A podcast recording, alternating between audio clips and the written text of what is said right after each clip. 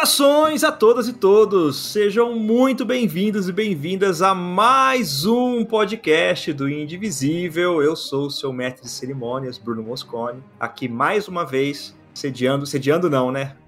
Qual seria a palavra correta? Eu estou. Hosteando. É. Hosteando. É, beleza, ok. Porque a gente não sabe falar anfitrião, né? No anfitriando. Anfitriando. Um podcast do Indivisível. MCizando. MCizando é melhor ainda. Na companhia de meus dois queridos companheiros de podcast. Companheiros. Cícero Liberato e Rafinha Martinelli. Como vai você, Cícero? Tô bem, cara. Tava com saudade de você, Bruno. E você, Rafinha, como você está? Cara, estou muito bem. Tudo em paz. Tava com saudade de conseguir gravar, né, velho? Vamos ver se hoje vai. Pessoal, antes da gente é, colocar, fazer o preâmbulo mesmo para início do, do podcast. Umas recomendações, aquelas recomendações de sempre, né? Primeiro dizer que o Indivisível está nas redes sociais. Nós temos o Instagram, nós temos o Twitter. Então, logo, logo nós estamos de volta aí ao Twitter e ao Instagram com mais força. É o arroba indivisívelbr nas duas redes. E também convidar vocês para ouvirem nossas edições anteriores do podcast Indivisível. Então, sem mais delongas, hoje nós vamos falar um pouquinho a respeito de introduções.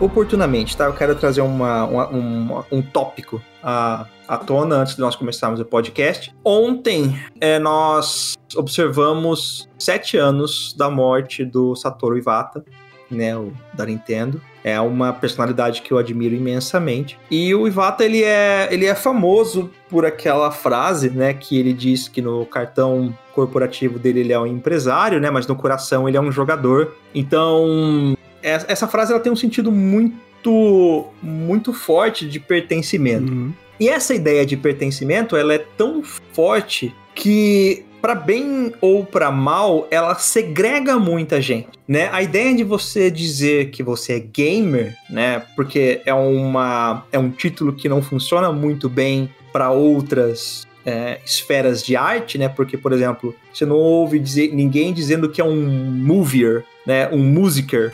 As pessoas gostam de música, as pessoas gostam de filmes, mas elas não se definem presas a uma comunidade, né? É isso, é. Fora esse termo que afasta um pouco as pessoas que não têm muito familiaridade com a área, uhum. os jogos não são muito acessíveis, né? É, tem isso ainda. É, nós temos essa problemática de jogos não serem muito acessíveis para quem está vindo de fora. Então, quando você juntar a fome com a vontade de comer, né? Nesses dois casos, ambas é, é, são duas coisas prejudiciais. Nós temos uma, um mundo muito bem dividido entre aqueles que jogam videogame e aqueles que não jogam videogame, né? E uhum. em decorrência disso, nós, nós pensamos um podcast para debater um pouco a respeito de introduções no sentido de aproximação. O que fazer para trazer mais pessoas para o mundo dos jogos?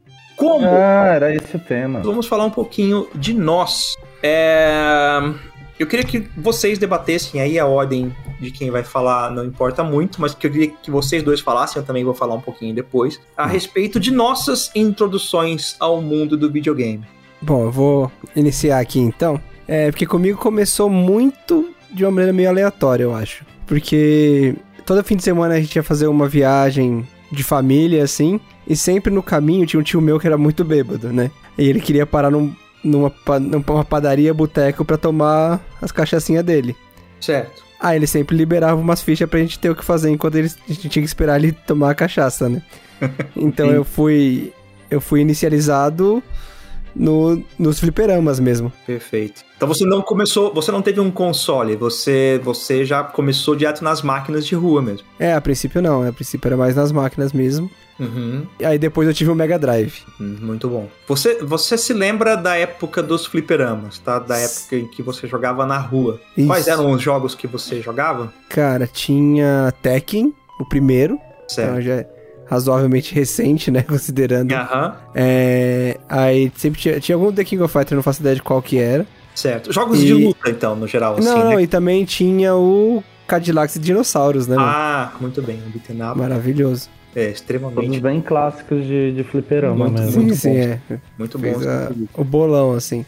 Você considerava esses jogos, na época em que você jogava, você considerava eles inalcançáveis em algum sentido? Do tipo, você tinha alguma dificuldade, gastava muita ficha jogando? Assim? Então, todos esses jogos, eu acho que o The King of Fighter era o mais possível de, de conseguir alguma coisa, né? Uhum. O. Se pegar os outros, de pensar, se pegar. Ah, Cadillac de dinossauros, é impossível, cara. Tipo, se você é. não gastar uma tonelada de ficha, você não vai conseguir. Sim, é. E, uhum. o Tekken é muito torto, o jogo não é bem feito, sabe? Então, chega um momento que não dá mais para jogar, assim. A minha estratégia jogando era sempre. É, eu comprava uma ficha, aí eu jogava, perdia, zerava e começava do zero, porque é melhor né? Você joga mais se você começar do zero toda vez que você jogar. Porque conforme você vai continuando, vai ficando cada vez mais impossível, você vai perdendo cada vez mais rápido, né? Então a estratégia era recomeçar o jogo para aproveitar melhor a ficha. Certo. Você se lembra de mais ou menos quantos anos você tinha, Rafa? Não, cara, era muito novo. Não tá. lembro, era bem criança mesmo. Ah, do tipo uns 10 anos 10, é, isso aí. 10, aí. Uns 10 anos por aí. Tá uhum. bom, beleza. Cícero, como é que foi a sua introdução a esse maravilhoso mundo? Maravilhoso mundo. eu comecei um pouco mais novo. É, eu tenho 30, né, agora, então. Meu Deus. Quando era... Meu Deus, o quê? Vai me chamar de velho, cara? Vai me chamar de velho? Não, a gente não pode te chamar de velho, que a gente se coloca numa posição muito ruim se a gente fizer isso. Ah, é. é muito autoincriminatório, né? Eu comecei um pouco mais novo, assim. Eu devo ter começado ali pelos anos de 96, 97 é, quase sem noção, assim, de, de, de, como jogar, mas aí eu lembro de eu começar a jogar, entender o que, que eu tava fazendo, eu tinha mais ou menos uns 8, 9 anos. Aliás, uhum. vai, de 7 a 10 anos, porque quem me introduziu ao mundo dos videogames foi meu pai. O meu pai, ele certo. gostava muito de videogame e só que ele nunca foi muito do, do negócio do fliperama, assim, tipo, então ao contrário do Rafa, eu comecei a jogar em casa. Porque eu fui jogar, tipo, eu nasci em 92. Eu devo ter ido jogar, já era mais ou menos 97 ou 98. E aí, o primeiro videogame que eu lembro é, de jogar foi o Super Nintendo. Então, tipo, na época que tava lançando o Playstation, eu tava jogando Super Nintendo. E aí, o primeiro jogo que eu tenho uma lembrança mais sólida, assim, é o Donkey Kong Country Returns, o, o Country Returns não, o Donkey Kong Country 3, perdão. É, e na mesma época que eu jogava ele, eu jogava alguns outros, né? Tipo, eu jogava muito Killer Instinct, eu joguei bastante o Widen Guns, que é aquele jogo do, do faroeste, que tipo, você tá, tem a câmera atrás do, dos personagens e tal. Difícil que só desgraça. É... Na verdade, essa era a tríade assim que eu mais jogava, né? Tinham algumas outras fitas, mas esses foram os três jogos que eu mais joguei. O Donkey Kong, nossa, eu Mano, eu não, não consigo contar quantas horas eu joguei. Assim, meu contato já foi foi assim, tipo, do Super Nintendo. E na mesma época eu joguei também um pouco do, do Master System e só. E Master System eu acho que eu só lembro, tipo, do Sonic só. Não lembro de outro, qualquer outra coisa que eu tenha jogado. Posso até ter uhum. jogado, mas assim, não, não marcou, sabe? A única coisa que marcou mesmo foi o Sonic. Certo. É, eu só antes de falar um pouquinho, antes de eu, de eu, emitir minha opinião a respeito, eu acho até interessante é, que nós tenhamos mencionado a questão da idade, tá? É, o Cícero tem 30, eu tenho 35. Quantos anos você tem, Rafa? 34. 34. É, idade também é uma coisa complicada para o mundo de videogame, né? Porque uhum, é super. muito difícil você convencer uma pessoa é, mais velha de que ainda é tempo Sim. de começar a jogar videogame. Eu, eu, só queria deixar isso no ar pra gente falar um pouquinho a respeito disso também daqui a pouco. É, pra gente não, não, não esquecer lá pra frente. A minha experiência com videogames, ela também é, começou bem, bem, bem cedo, tá? O meu pai, ele. Tudo o que ele ganhava de salário, porque assim, meu pai ele tinha 23 anos quando eu nasci, 23 para 24 anos. Tudo que meu pai ganhou de salário é, até aquela idade, ele usava para comprar eletrônicos. Meu pai era aficionado pelo, pelo mundo da eletrônica. Ele ainda é, em parte, hoje, mas bem menos do que ele era antes. E meu pai, ele tinha um Commodore 64, e ele tinha um Atari 2600, né? Então, uhum. quando, eu, quando eu nasci, cresci, eu meio que herdei essas, esses dois, essas duas plataformas. E ele tinha vários joguinhos, então eu a minha primeira memória forte de um jogo foi aquele O Retorno de Jedi do Atari. Né, foi a minha primeira imagem forte, assim, a primeira memória forte que eu tenho de videogame. Eu deveria, devia ter em torno de uns quatro anos de idade, mais ou menos, essa minha primeira lembrança de um videogame. Uhum. E, e eu fui descobrindo que havia outros jogos na caixa de videogames do meu pai conforme o tempo passou. O próprio Commodore 64 eu descobri muito tempo depois que ele tinha numa caixa, né? E, é, eu já descobri pós-Nintendo já que meu pai tinha um Commodore 64. Então, depois de ter jogado nessas duas plataformas, é que eu fui experimentar o, o, o meu auge do Nintendo, né? Passei pelo Super Nintendo, depois fui pro Nintendo 64. Eu nunca fui um grande fã de PlayStation, sempre fui um grande nintendista. Aí só bem mais tarde eu fui me enveredar pelo caminho do, do, do PlayStation. E assim, uh, sobre dificuldade, né? Aí vem uma questão. Eu comecei muito cedo e, e eu escolhi escolhi não, né? Me foi dado um jogo que era muito difícil. Qual? Naquela época eu eu não sabia, não tinha parâmetro para dificuldade, né? Mas depois de muitos anos eu startei o Atari aqui de novo e fui tentar jogar e eu simplesmente não conseguia ir tão longe quanto eu tenho certeza que eu conseguia ir quando eu tinha 5 anos de idade, porque tem fotos, tem fotos minha Sim. jogando aquele jogo. Cara, eu eu passo pelo mesmo, assim, 100%. Tipo, o Killer Instinct no Super Nintendo só dava para você liberar o final do jogo se você jogasse na dificuldade mais foda do uhum. dele. Tipo, não tinha como liberar o final sem isso. E, mano, eu jogava, tipo, meu pai, ele trabalhava de segurança na, na escola. E aí ele me, às vezes, me levava pro trabalho dele. E aí a gente ficava, tipo, à noite, virado, jogando videogame. E eu lembro, tipo, claramente de eu jogando Killer Instinct com ele, tentando fazer final, tentando fazer final. Aí jogava com o Diago, perdia, jogava com a Orchid perdia, chegava muito longe e tal, perdia, jogava com Cinder, perdia, mano, era foda. e aí peguei. É inferno mesmo essas porra, velho. Hã? É inferno esses jogos aí, mano. Não, é difícil pra caralho, tá é, ligado? Véio. E aí eu comecei a jogar pra caralho com. É o Raptor, né? Raptor. Raptor. O Raptor. E aí foi com ele que eu consegui, tipo, terminar a primeira vez. Eu lembro até hoje da cena do final. Nunca joguei no YouTube e tal, mas eu lembro de, tipo, nascendo, é, quebrando os ovinhos e tal, e nascendo os dinossaurinhos. E eu lembro de eu ficar muito feliz. Aí, firmeza, anos, muitos anos depois, eu fui jogar no emulador e eu joguei, tipo, na dificuldade mais básica. E eu não consigo chegar no último boss, que é aquele ogro de duas cabeças. Não consigo, cara, não consigo. Já tentei que só a porra e eu não consigo. E quando eu era criança, eu conseguia, tá ligado? Não faço ideia de como. A mesma coisa o Wide Guns. O Wide Guns, mano, eu jogava com meu pai e a gente chegava longe pra caralho e tal. E hoje em dia, quando eu vou jogar o Wide Guns, eu apanho com sua porra. É muito uhum. difícil de jogar, mano.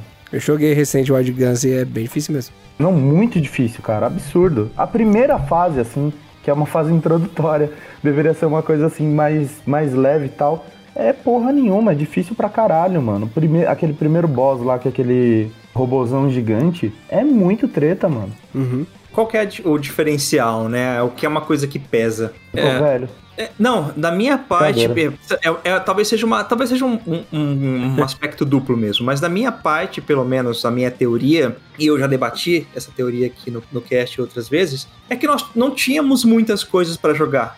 Então, nós dedicávamos muito tempo aquilo. Então, assim, o que é que eu sei por fato, pelas fotos que eu tenho aqui em casa? Eu passei pelo menos uns três anos seguidos jogando o bendito joguinho Atari. O mesmo jogo. Até que outros jogos. Até que outros jogos foram sendo apresentados. É, hoje, hoje eu olho lá no Steam e eu falo, ah, nossa, legal, eu tenho 200 horas nesse game, é muito, nossa, 200 horas num game é muita coisa. Os amigos meus que jogam jogos competitivos, Dota, CS, ah, o cara tem 4 mil horas. Cara, na ponta do lápis, se a gente fosse contabilizar quanto tempo que a gente passou nesses primeiros jogos, é, é muita pensar, coisa. E ainda, tipo, o jogo é pequeno, né? Sim, tipo, a gente passa muito tempo num espaço pequeno que não tem muita variação, Exato. só aprendendo aquilo mesmo. A gente às vezes internaliza umas mecânicas e que não são tão óbvias quando nós retornamos ao jogo, porque nós, assim, é uma questão muscular, nós esquecemos de como reagir a determinadas mecânicas. Então, então faz sentido essa, essa sensação, né? O que é uma coisa interessante também pra gente debater. E essa ideia de muscular, né? Da ideia de jogar ser um exercício. Então, basicamente, então, o que nós determinamos aqui agora, nós começamos relativamente cedo, uhum. né, uns mais cedo do que os outros. Nós começamos com determinados jogos que não são objetivamente jogos fáceis, mas que a, àquela época eram talvez mais fáceis do que são hoje, porque nós insistimos muito neles ao longo de meses, ao longo de anos. Faz sentido. Né? E, e todos nós começamos, de uma forma ou de outra, com parentes, uhum. né? Pessoas, pessoas da família.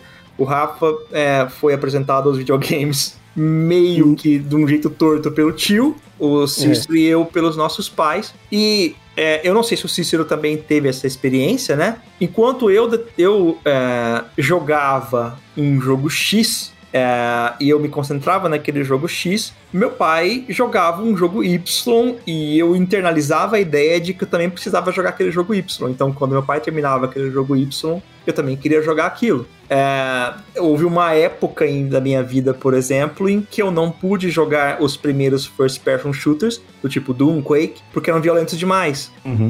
Em um determinado momento eu era, tinha idade suficiente para começar a jogar. Então, a partir daí, me especializar em outros jogos, em outras dificuldades, outras abordagens, diferentes daquelas mais limitadas das plataformas mais rudimentares, né? Uhum.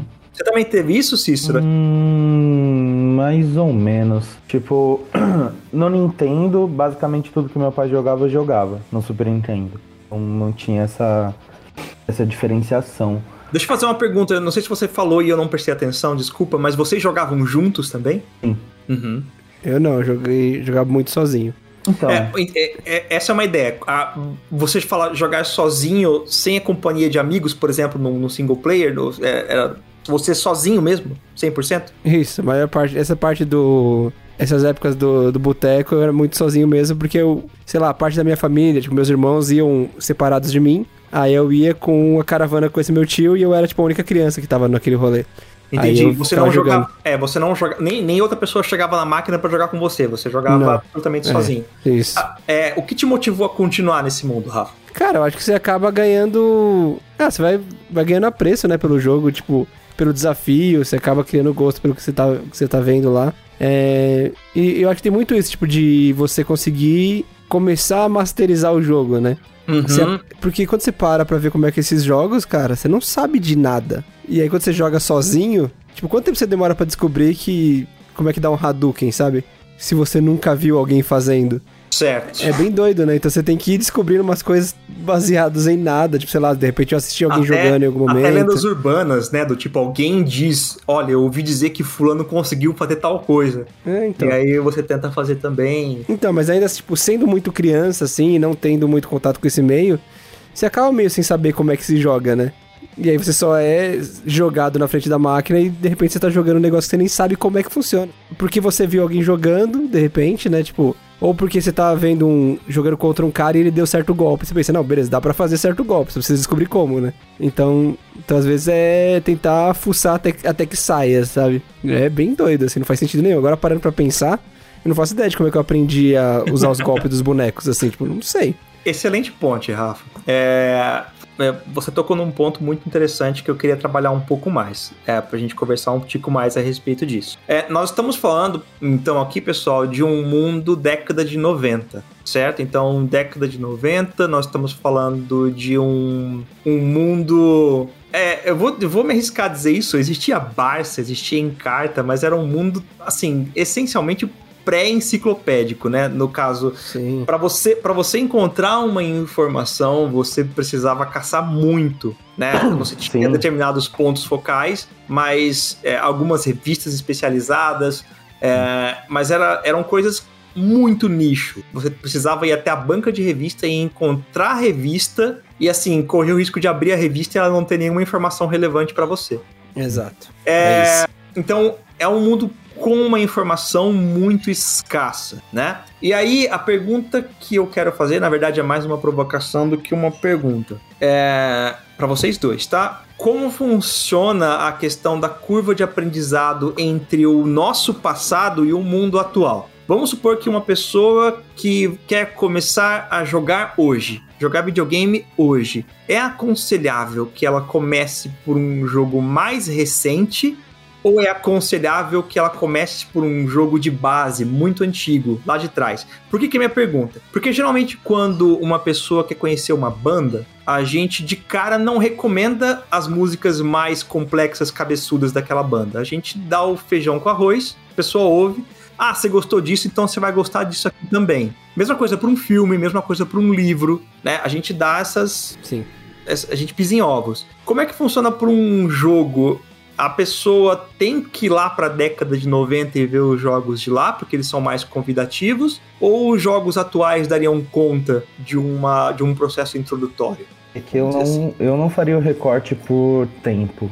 Eu faria o recorte hum. por complexidade e condução do jogo. Então, assim, tem, tem jogos é, dos anos 90 que eu indicaria mais do que alguns jogos que, tipo, lançaram no ano passado. E tem outros jogos que lançaram no ano passado que eu com certeza indicaria mais do que os jogos dos anos 90. Tipo, porque se eu for pegar só por o recorte do tempo, eu posso indicar para o primeiro jogo da pessoa, sei lá, Battletoads. Cara, impossível. Ela vai odiar videogame e nunca mais vai jogar. tipo, uma pessoa de hoje jogando um Battletoads dificilmente vai conseguir gostar do jogo. Certo. Não tem como, tipo, é bem, bem, bem E também tem outro lance, lance que é importante considerar também, por exemplo, hoje uma criança vai saber mexer no celular, por exemplo. Sabe? Exato. Então, um jogo de celular já ajuda bastante. Exato. Sabe? É, e é bem louco, porque eu vejo o meu sobrinho jogando, de 8 anos, tipo, jogando, sei lá, Minecraft no celular, e eu não consigo ter essa desenvoltura de jogar um jogo de primeira pessoa no celular.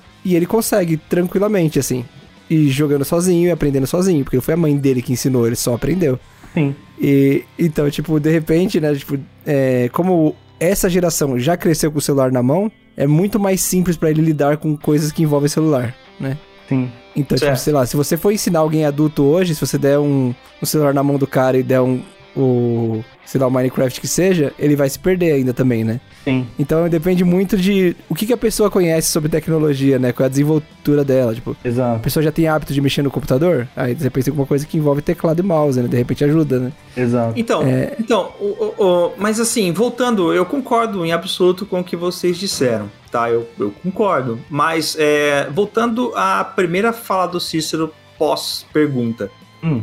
Cícero falou que não, de, não definiria por décadas, então ele definiria por nível de complexidade. Uhum. Quem, quem vigia os vigilantes, assim? Quem determina o que é complexo e o que não é? Então, é porque aí você tem que ter uma leitura um pouco sensível também disso, do que o Rafa falou, de contexto de cada um. Então, assim, hum. é, para depender do nível de contato da pessoa com tecnologia, você pode assumir que determinados jogos vão ter mais a ver com, com, com o perfil dela. E ela pode dar uma chance maior para eles. E, tipo, é uma pessoa que já teve um mínimo contato com videogame ou alguma coisa do tipo, já pode sugerir outros, entendeu? Tem uhum. gente que gosta de videogame, assim, já teve os primeiros contatos, por exemplo, com jogos mobile. E aí quer experimentar uma coisa nova. Puta, pra essa pessoa, talvez você consiga indicar algum jogo um pouco mais antigo e tal, que seja mecanicamente simples, não tenha muitos verbos. E aí a pessoa, tipo, entender aquele jogo, sabe? Mas é porque é, é, é muito difícil você mensurar isso sem sem saber em qual contexto você vai aplicar. Tipo, tem gente que tem mais familiaridade com o jogo, vai na tela touch. Tem gente que tem mais uhum. familiaridade com o jogo que é FPS. Tem gente que tem mais uhum. familiaridade com o jogo que é RPG.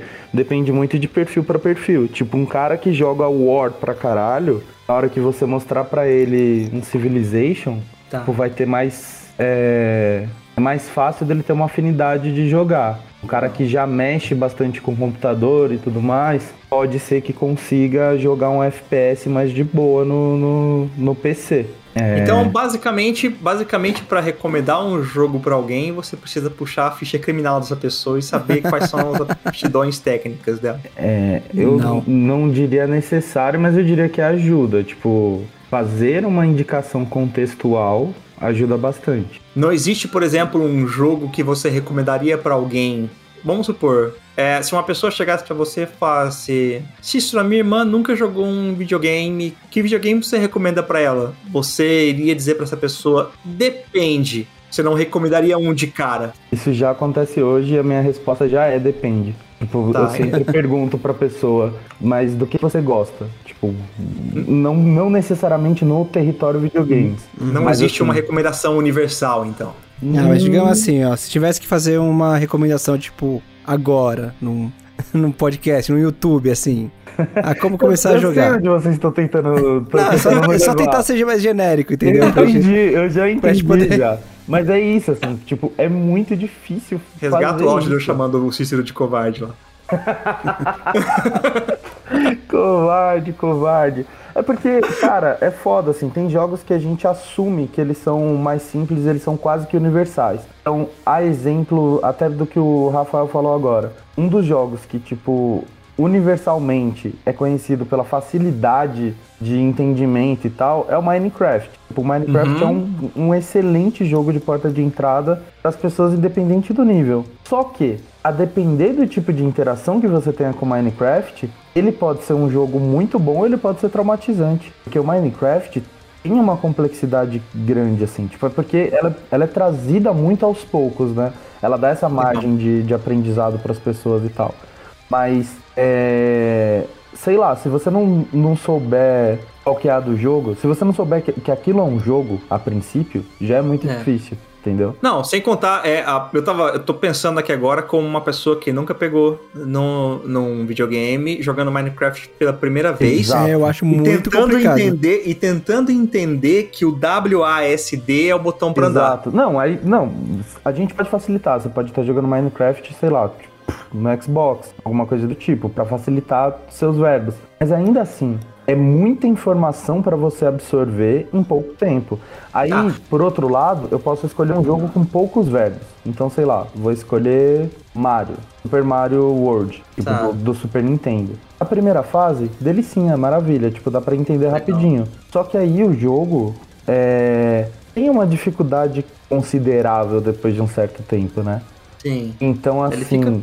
Fica difícil, na verdade. Fica, é. cara. Então, como primeiro jogo eu conseguiria indicar isso para qualquer pessoa, não uhum. necessariamente. E aí, por isso que é difícil, assim, de você pegar e falar uma, uma indicação universal. Porque uhum. existem jogos, assim, ter poucos verbos não significa que o jogo seja mais fácil de, de aprender. Significa Cícero. ser mais fácil você entender o que, que é um jogo. Aí eu acho que, que seria justo. Para. Cícero, para. Eu quero falar, quero que você explique uma coisa para nossa audiência aqui agora.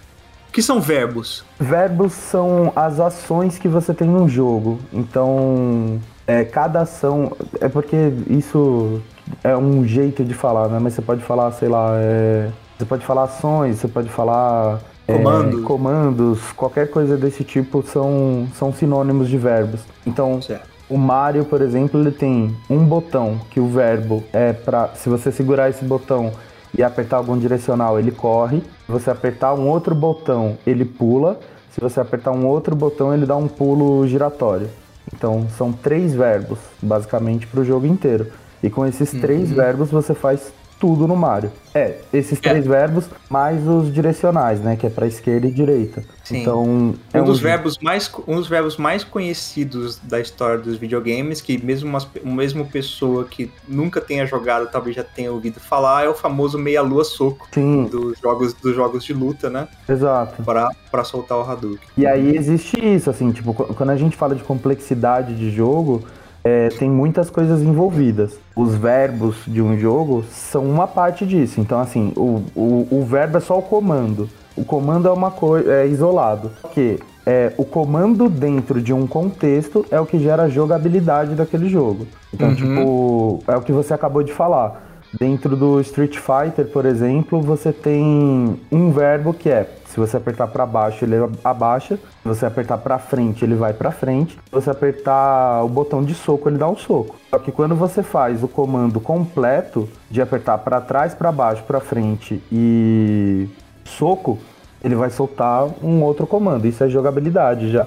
E tem vários jogos que tem a, é, a maneira como o personagem interage com o mundo faz parte da jogabilidade. Então, se ele pular em determinada superfície, ele vai ter um comportamento. Se ele pular em outra superfície, ele pular. E aí vai adicionando mais e mais complexidade ao jogo. Então, isso posto. ah, Perdão, conclui, conclui, Cis. Não, é isso, assim, é que jogos com mais verbos, às vezes tem É, uma jogabilidade é, mais simples até do que jogos com menos verbos. Tudo vai depender. Isso, de- essa era a minha, essa era a minha próxima Uhum. pergunta. Eu ia Isso perguntar pra acontece. você o, o que torna um jogo mais simples, o que torna um jogo mais acessível. A ausência de verbos ou a complexidade desses verbos? Entendi. Assim, Então, eu, aí eu tenho uma visão meio particular e, por favor, me complementem. Mas assim, é, hoje em dia, a indústria como um todo demanda jogos que sejam mais complexos em termos de jogabilidade e verbos. A gente Certo. tem,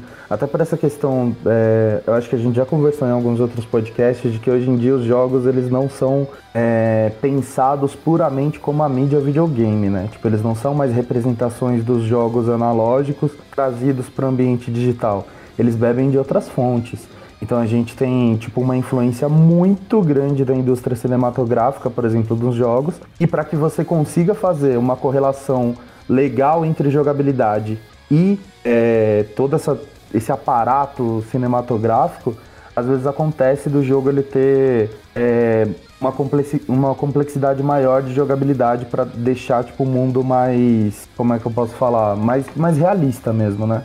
Só que, como a indústria de jogos se tornou uma coisa muito mainstream, né? É, apesar de ser pouco acessível por questão de custo e várias outras coisas, é uma indústria que move muito dinheiro, que tem um público gigantesco. Então, eu preciso fazer com que os meus jogos sejam é, relativamente mais acessíveis para o maior número de pessoas possível. Então, eu tenho hoje em dia existe uma preocupação muito maior de segurar na mão do jogador do que existia nos anos 90. Como a gente tava falando agora, tipo, o Wild Guns é um jogo de 90 e poucos, tipo, bem no, do- da época do, do Super Nintendo. Cara, tu começou o jogo, foda-se, se vira aí, sabe? Não tem tutorial, não tem porra nenhuma. É, você tem que entender o jogo pela lógica dele. Super Mario, maravilhoso, é um jogo autoexplicativo. Em termos de, de game design, a gente sempre fala que é uma lição por ele não ter tutorial. Mas é porque os jogos daquela época não tinham tutorial. E aí, então, é, tem uma curiosidade curio- é, interessante sobre o Mario. curiosa. Curiosidade curiosa. é que eu, eu, eu lembro quando a gente se preparou pra essa pauta, 200 anos atrás, é, eu assisti um canal que um cara fica colocando a mulher dele pra jogar jogos. ah, sim, você e, a, compartilhou e- com a e a gente. mulher dele nunca jogou nada. Aí ele coloca ela pra jogar e ele senta do lado dela e ele fica quieto assistindo ela jogando, né? Hum. Ela falou que. Ele falou que, tipo, ela jogando Mario demorou, mano, horas pra descobrir que existe o botão de correr. Sim. Sim. Porque é um botão que você aperta e não acontece nada. É, então, é, essa é uma parte que eu, que eu mencionei há pouco, da questão da, do instinto. Você sabe que segurar. o- Você sabe, Rafa, no caso, que segurar o botão do controle é, e apertar pro lado, ele corre. Se você soltar, ele anda, o que facilita a manobra em determinados pontos onde, são, onde os comandos são mais sensíveis. Mas se você tiver uma linha reta, você pode correr para economizar tempo. Isso hoje é tão, é tão internalizado que eu tava jogando Fall Guys esses dias, se tornou gra- gratuito o game, né? Uhum. E eu e tem um botão que é pra correr e ele segue o, me- é um botão pra pular e, e o botão de cima que seria o de correr no Super Nintendo é o botão de se arremessar no chão. Eu tão eu tão instintivamente tinha pra mim que se eu segurasse aquele botão eu ia correr que assim, por vezes jogando o game eu sacrifiquei possíveis classificações e vitórias me arremessando no nada porque eu ia correr e esqueci que aquele botão me, me jogava pra frente, que não tem correr em Fall Guys. Sim. Né? Então é um negócio já tão internalizado pra gente, tão é, é, batido, que é tranquilo. Mas pra uma pessoa que tá chegando agora, que nunca teve essa intimidade com o famoso botão de segurar pra correr, é alienígena mesmo. Você não tem É. por que segurar aquele botão Não, é se esse que você já conhece, quando você aperta, você pula, que é uma coisa óbvia. Não, mas então, e, e é isso, correr- acho, que também tem esse lance, tipo, você apertou, o boneco reagiu, você entendeu Isso. que aquele, aquele botão faz alguma coisa. Porque se você tá jogando Mario e você apertar RL, não faz diferença nenhuma. Não faz, O aham. botão não faz. Aí se você aperta o... Eu nem sei qual é o botão da esquerda ali, porque eu tudo embaralhado esse controle hoje em dia, mas o de correr, ele não faz nada também. Aí Isso. você já exclui, beleza, isso aqui também não faz nada. Aí você perde pular, ele pula, você perde Exato. piruletear, ele piruleteia.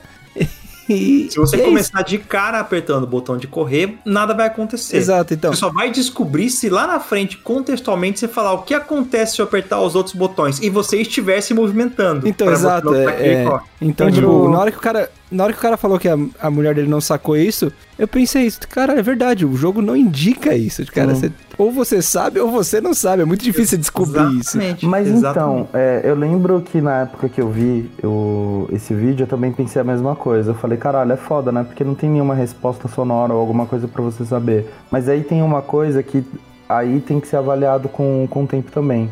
Entra muito no que o Bruno falou agora. A gente tinha esses jogos pra jogar. Tipo, não tinha Aham.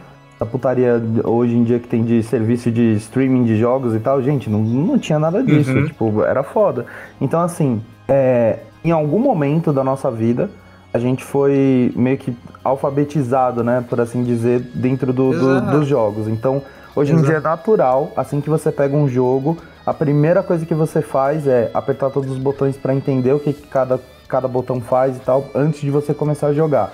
Natural. Uhum. Mas naquela época, mesmo sem saber disso, você seguia com os comandos básicos do que você aprendeu. E conforme o jogo ia acontecendo, você tentava fazer outras coisas. Você falava, cara, não é possível que esse jogo seja só, só isso daqui. Aí você apertava os outros botões e aí acabava aprendendo um verbo.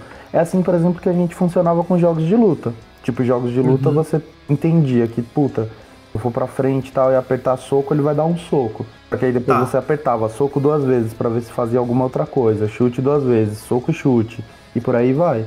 É experimentação. Isso levantou, isso levantou uma dúvida. É, essa sua colocação agora é em contraste com as pessoas de hoje, tá? Então você tá falando aí de nós na década de 90. Uhum. É, na sua opinião, por que, que uma pessoa. Que, porque nós passamos por isso, nós enfrentamos isso. Por que, que outra pessoa não pode enfrentar, sofrer como nós sofremos? Outra pessoa, contexto É, atual. uma Alguém que tá aprendendo agora. Uma pessoa que queira começar agora, por que, que ela não. Por que, que ela não tem mesmo o, o mesmo. É, porque você mencionou agora no cast, por exemplo, que se nós dessemos um jogo difícil pra uma pessoa jogar hoje, ela nunca mais ia jogar videogame. Por que, que nós continuamos e ela não continuaria? Porque se. Então, aí contextos, né? Mas vamos lá. Vou, Ah, vou, vou vamos pegar. falar dele. Eu sei a resposta, Cícero. Eu Tô tentando te provocar. então. Vou provocar. Bruno sabe das É coisas. porque assim, ó, se for uma pessoa jovem, ela. Tipo, todas as outras mídias, todas as outras coisas com as quais ela teve contato, ela já teve contato é, de uma forma resumida e muito rápida. Tipo, hoje em dia o aprendizado é muito rápido. A gente vive na era do TikTok, gente. Tipo, se você não aprende uma coisa em Perfeito. 30 segundos, foda-se, ela não presta. E é isso. Não, não, Isso falando não de merece uma ser pessoa- aprendida. É, exato. Isso falando de uma pessoa, tipo, mais jovem e tal. E que é a lógica do mundo como um todo, né? Tipo, não, não, não Uhum. tem, tem questões muito mais complexas pra serem debatidas nisso daí. Mas, resumido de um jeito bem escroto, é isso. É... E se for uma pessoa mais velha, cara, ela passou a vida toda sem ter esse contato com videogame. É muito difícil você apresentar isso como uma coisa revolucionária, incrível e tudo mais, sendo que ela tipo não entende essa lógica. Ela vai pegar o que o videogame representa pra gente, que é uma mídia importante e tudo mais, não sei o quê, não vai ser, tipo, não é um, um modificador de vida pra alguém que nunca teve contato. Então assim, a pessoa pega, vai jogar, começa a se frustrar, se frustra uma, se frustra duas, se frustra três. Uhum. Pra que que isso é tão importante? Isso. Esse é um ponto que é um ponto é onde eu queria chegar, né? Existe uma, uma outra dificuldade em trazer pessoas para o mundo do videogame, supondo que essas pessoas não tenham intimidade com o mundo de videogame, é que hoje tudo compete com o videogame, né? Existem é, muitas outras formas de entretenimento além do videogame hoje. Até Então- a exibição de videogame, por exemplo. Exa É, exato. Dá pra assistir gente jogando, né? exa- Isso era isso que eu ia falar. Se você não tem vontade de jogar, ou se você não tem domínio sobre determinado jogo já auto-atestado, né? Você senta, sintoniza lá na Twitch, no YouTube Gaming, no Facebook Gaming ninguém assiste, mas você sintoniza em uma dessas plataformas e você eu amo assiste. a... que a Amanda, nossa garota propaganda, o Bruno é tipo o garoto propaganda reverso, né? Tipo, a Amanda ela fica fazendo a propaganda pros negócios e É. o Bruno fica alfinetando. Não, tem que construir. Alguém tem que construir, alguém tem que derrubar essas pontes, né, velho? exatamente, exatamente. Então, assim, você tem lá a Twitch, o YouTube Gaming, enfim, as duas principais plataformas, e você, você senta e assiste. Por exemplo, eu não sei jogar jogos MOBA, eu não sei jogar LoL, eu não sei jogar Dota. Eu adoro assistir. Eu não sei jogar CS, eu sei o básico de jogar CS, né? Hum. Eu sei o WSD, sei botão direito mira, sei botão esquerdo atira, mas eu não serviria para jogar competitivamente. Eu assisto. Hum. Então, para mim, que já me considero uma pessoa com uma certa intimidade com o mundo dos jogos, é muito mais fácil, entre aspas, perder o meu tempo assistindo a uma pessoa jogar e tendo pelo menos parcela daquele prazer em ver o jogo, do que me frustrar tentando aprender, perder tempo, entre aspas, tentando aprender a jogar. Então, também tem essa questão da competitividade, sem contar que existem outras plataformas de outras mídias que também apelam muito para o público hoje em dia e deixam o videogame em segundo plano. Apesar de ainda ser uma indústria multibilionária, né, a indústria que talvez mais movimenta dinheiro no mundo em termos de entretenimento, ainda existem fortes concorrências, sobretudo no mundo dos streamings, né? As pessoas perdem muito tempo assistindo coisas hoje e não tanto tempo interagindo com, com, com, com outras. E aquilo que você mencionou é, é, é, é para mim, martela, martela com força né, nesse hum. assunto. A ideia de se tá muito difícil, não merece ser aprendido, né? É, eu não tenho por que travar naquela. Na verdade, isso aconteceu na minha família, né? A minha mãe é um exemplo disso. Ah, ela jogando, jogava Candy Crush, é, chegou na fase não sei quantos mil, se tornou impossível para passar sem gastar dinheiro. Ela falou: ok, desinstalou e instalou um aplicativo similar ao Candy Crush para começar aquele lá do zero. Até que lá trave e ela instale outro. Exato. Tá tudo certo. E tá tudo certo, ela continua jogando. Certo ela, que não deu dinheiro então, pra esses caras. É, Exato. Ela, ela, ela não vai. Ela talvez não vá se tornar uma grã-mestre no game. Uhum. Mas ela ainda está jogando. Então, assim, a, a, questão da, da insistência e da maestria, como o Rafa mencionou no início do cast, ela talvez não exista com tanta intensidade hoje fora do mundo pro player, né? Das pessoas que dedicam uma vida. Porque na ponta do lápis, um pro player hoje é um hum. cara que se dedica a um jogo do tipo CS, tanto quanto a gente se dedicou num jogo da Atari quando nós éramos crianças. Exato, exato. Né? É um cara que só faz isso. E não, ah, mas é que também tem. Quando o cara é pro player, o cara tipo, tem que estudar o jogo. É bem. Exato. É, não, é exato. Mas é, mas, mas é por que, que o cara estuda o jogo? Porque hoje existe uma grande possibilidade de estudar o jogo. É, o, então. mundo, o mundo consolidado do speedrunning, por exemplo, é recente. Você entender 100% de como um jogo funciona, era uma coisa inalcançável na década de 90. Hum. Era uma coisa absolutamente inalcançável. Você então, sabe mas é que, tipo, pode oferecer. Ponto, o ponto que eu tô querendo chegar é, tipo, hoje você tem várias possibilidades, né? Então, você tem como aprender o jogo antes de jogar, por exemplo, né? Exato. Você tem como visitar o jogo Não, antes de já, jogar. Você aperta Start e tem lá controles. É, então. Não, mas mais uhum. isso, eu acho que, tipo, o lance do streaming mudou muito, cara. Porque você já Então, vê... aí você já tem. Pode falar. É, então você já tem muito conhecimento sobre o jogo antes de jogar até. É. E antes, tipo, a gente tem que se dedicar ao jogo pra gente conseguir fazer o mínimo, sabe? Sim. Então, tipo, hoje não tem muito risco a gente não saber o botão de correr do Mario, por exemplo, é. entendeu? Sim. É muito. É, então a gente não tem que aprender a fazer isso. É. A gente vai ter que aprender o que, que você faz com isso, mas você não vai ter que aprender a fazer isso. Pegando, por exemplo, acho que é eu... lá, jogos de luta, tá ligado? Você começava a jogar jogo de luta e tal, jogava contra a máquina, e aí você aprendia umas coisinhas lá e falava, ah, beleza. Aí tu ia no fliperama achando que sabia jogar, chegava aquele cara foda do seu bairro e, mano, arregaçava. Arregaçava mesmo, assim, porque ele sabia um pouquinho mais de profundidade. Hoje em dia, Tipo, tu coloca pra ver o Evo, cara, é isso. Uhum. Você vê os melhores é. do mundo jogando o jogo no estado da arte, sabe?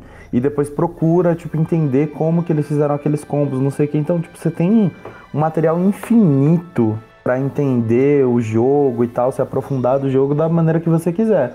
Mas é, aí entra aquilo que a gente tava falando. Por que, que é tão difícil indicar um jogo pra uma pessoa algo do Uhum. tipo? Porque tudo depende de contexto, tá ligado? É, vai ter jogadores que vão ter esse nível de gana mesmo, de entender o jogo nos mínimos detalhes e se dedicar pra caramba.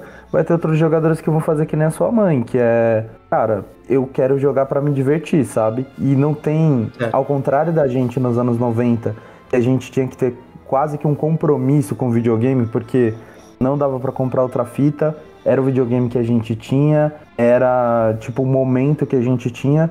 Hoje em dia não, tipo, hoje em dia que nem Candy Crush tem 500 outros jogos e grátis. Uhum. É, Ah. Se sua mãe não quiser jogar videogame, ela tem N outras plataformas de entretenimento que ela Exato. pode usar também. Tipo, meu, tem YouTube, tem TikTok. Aí, tipo, Exato. se você quer pagar por alguma coisa, você paga por uma Netflix, paga pra Amazon Uhum. Prime, paga pra não sei o quê. Cara, a gente Sim. não tinha isso, sabe? Tipo, puta, eu não vou. Tenho um videogame aqui em casa.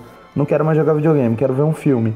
Vai ver um filme como? Uhum. Tinha que ir lá na locadora, alugar uma porra de uma fita VHS, torcer pro filme ser bom. Não tem esse negócio de É. dropar filme. Você, tipo, alugou, já era. Vai ter que ver aquele filme naquele final de semana, entendeu? E foda-se. Eu quero uma, eu quero uma opinião de vocês dois, então, com base nessas, nessas informações que nós acabamos de coletar.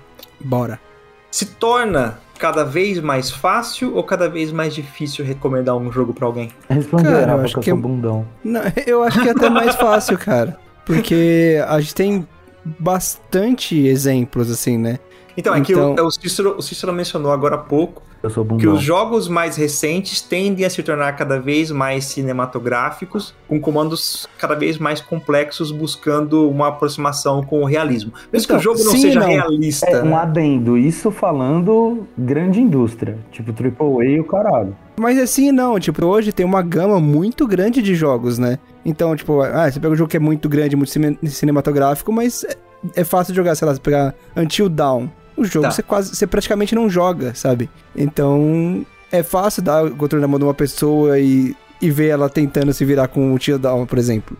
Então, Tipo- então, mas Until Dawn, isso é, um, isso é, um, é, uma, é uma, questão, uma questão importante. Ele é essencialmente uma, uma visual novel, né? Que você ocasionalmente aperta um botão pra fazer alguma coisa. Sim. Então, isso é um tipo de jogo bacana pra você recomendar de início pra uma pessoa, um jogo onde você faz poucas coisas. Isso entra aquilo, aquilo que eu falei agora há pouco a respeito do- da simplicidade dos verbos. Eu É, acho que sim, por, por conta de. Se uma pessoa conseguir ir do, do jogo do começo até o final, por mais que seja pouco e tal, ele tá se acostumando com a linguagem que o videogame traz, né? Então, Então, mas seja. con- contextualmente, contextualmente falando, esse é, esse é a minha dúvida. A ideia de eu recomendo Until Dawn pra uma pessoa. Uma pessoa Hum. me, me pede um outro jogo. Você já não vai ficar mais ou menos condicionado a recomendar jogos parecidos com Until Dawn? Porque, por Uhum. exemplo, se você recomendou um jogo que é essencialmente uma visual novel, e a pessoa pede uma outra recomendação, e você recome- recomenda alguma coisa que tem mais verbos, mais comandos, tem mais exigências, não vai causar uma estranheza naquela pessoa do tipo, porra, aquele primeiro que você me recomendou era tão fácil, esse É. aqui já é mais foda. É, então, mas eu acho que é- videogame é isso, né? Só que por Hum, fase. Tipo, se você for jogar Mega Man, a primeira fase você vai andar e atirar e vai dar tudo certo. Depois você vai ter que começar a pensar como é que você dá o dash, como é que você faz as coisas. uhum. Então você vai adicionando verbo no próprio jogo. Sim. Então eu, eu acredito que qualquer coisa que você dá na mão da pessoa, ela joga. E, se ela tem uma, uma experiência gostosa, se ela se diverte, é, eu acredito que a pessoa está se aproximando de gostar de videogame, sabe? Então, por mais que sejam outros verbos, outra, outra lógica, eu vejo como uma pessoa se aproximando, né? Uhum. Certo, entendi. Engraçado. Então eu acho que, tipo, daí a pessoa aprendeu a andar com o boneco, tipo, pô, se eu der um- o controle de videogame na mão do meu pai, ele não vai saber andar. Uhum. Entendeu? Então, pô, ele tá se acostumando a fazer o boneco se movimentar em 3D. Já é muita coisa. É. Parece uma falar- idiota, né? Deixa eu falar uma, uma- rapidamente, tá? Uma recomendação que aconteceu com a minha irmã, no caso. Minha irmã, ela, ela joga coisas no celular, mas é bem pouco. E ela queria, ela queria fazer, ela ouviu falar do Steam, é, e aí resolveu instalar o Steam no notebook dela e me pediu uma recomendação de jogo. O primeiro jogo que eu recomendei pra ela foi Gris. Ah, Minha irmã já bom. tinha uma certa recomenda... Minha irmã já tinha uma certa familiaridade com, com Super Mario, então o Gris foi tranquilo, ela zerou. Ela me pediu uma segunda recomendação e foi nessa ordem. Eu recomendei um jogo third person pra ela, o Life is Strange, o primeiro. Aham. Ela, ela jogou também é essencialmente uma visual novel que você ocasionalmente se movimenta. Ela apanhou para pegar a questão do movimento, mas conseguiu. E a terceira recomendação que eu dei para ela, que ela zerou recentemente, foi o jogo mais recente que ela zerou. Não, mas foi um first person, What Remains of Edith Finch. Certo. Ela zerou na semana passada, eu acho. E assim, Então. ela foi, um, foi uma transição natural, entendeu? De visão em 2D, indo pro 3D, vendo o personagem, o boneco, e depois indo para um first person e tendo a ideia de que ela estava dentro do boneco.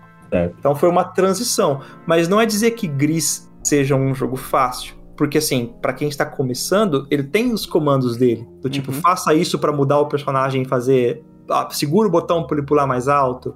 É, aperte esse botão para o personagem correr. Então, tem, então, mas tem o Gris, por exemplo, tem tutorial pra isso também, né? Que ajuda. Tem, aham. É. Tem o tutorial. Então, eu acho que, que- E são jogos que não são particularmente complexos, né? Acho que o mais, o mais convidativo desses jogos que você escolheu é que são jogos que te dá tempo pra fazer as coisas, sabe? Uhum. Então, tipo, você- nenhum desses jogos é um jogo de reação. Tipo, Gris você vai ter que ter um pulo ou outro que você vai ter que acertar, mas se você errar, você sobe de novo, beleza. Então, não são jogos E, la- e punitivos, Life, né? Life, Life is Strange tem decisões que você precisa tomar rápidas, mas a ideia de você não ter sido rápido pra tomar aquela decisão é integrado ao gameplay. Do Uhum. tipo, você, como personagem, foi tão lento quanto você é quanto jogador. Então, Uhum. tudo bem, tá, tá previsto. O jogo previu isso, né? É, e, e Life is Strange, 90% das coisas você pode voltar, né? Exato. aham. Então tá de boa. Que- É a essência do jogo. Então, ó, eu concordo com o Rafa em partes, mas é por isso que eu tô falando, tem, tem que ser lido o contexto. Porque, Uhum. por exemplo, nesses exemplos que a gente tá usando, precisa ser uma pessoa que a gente saiba que minimamente ela vai ter um interesse pela história, assim. Tipo, que ela vai, Certo. ela vai se conectar por conta do, do- da narrativa do jogo. E aí eu vou contar. Mano, eu. Tipo, a gente já citou várias vezes aqui o The Witcher 3, que é um jogo muito foda. Eu coloquei o meu irmão pra jogar. Meu irmão, tipo, ele já tem bastante contato com os jogos, tá, gente? Até mais do que eu. É, E aí, cara, a, a experiência de ver meu irmão jogando The Witcher foi uma das experiências mais frustrantes que eu já tive nos videogames em toda a minha vida. Porque o negócio mais legal do The Witcher, o meu irmão, tipo, cagou, tá ligado? Ele começou a jogar e ele saía, matava geral e tal. E na hora do- das linhas de diálogo e tal, ele tava passando direto, tipo, foda-se, que era uma enquest, que era uma enquest. E aí ele perdeu aquele começo do jogo, a primeira side quest que você faz, que é uma puta de uma side quest, assim, tipo, traz um peso emocional muito grande. Ele não sentiu isso. Foda-se. E aí entra o ponto que é, é indicar um jogo para uma pessoa também vai exigir que você pense o que que você quer é, o que você quer que ela pense que videogames são ou que eles podem ser. Tipo, você pode seguir uma linha, por exemplo, dessa de indicar o Gris ou indicar o What Remains of Edith Finch, é, que são jogos assim mais para um lado emocional e tal. Ou você pode pegar um jogo tipo Fall Guys ou Among Us Aham. para falar que é um jogo mais sobre experiências com outros jogadores.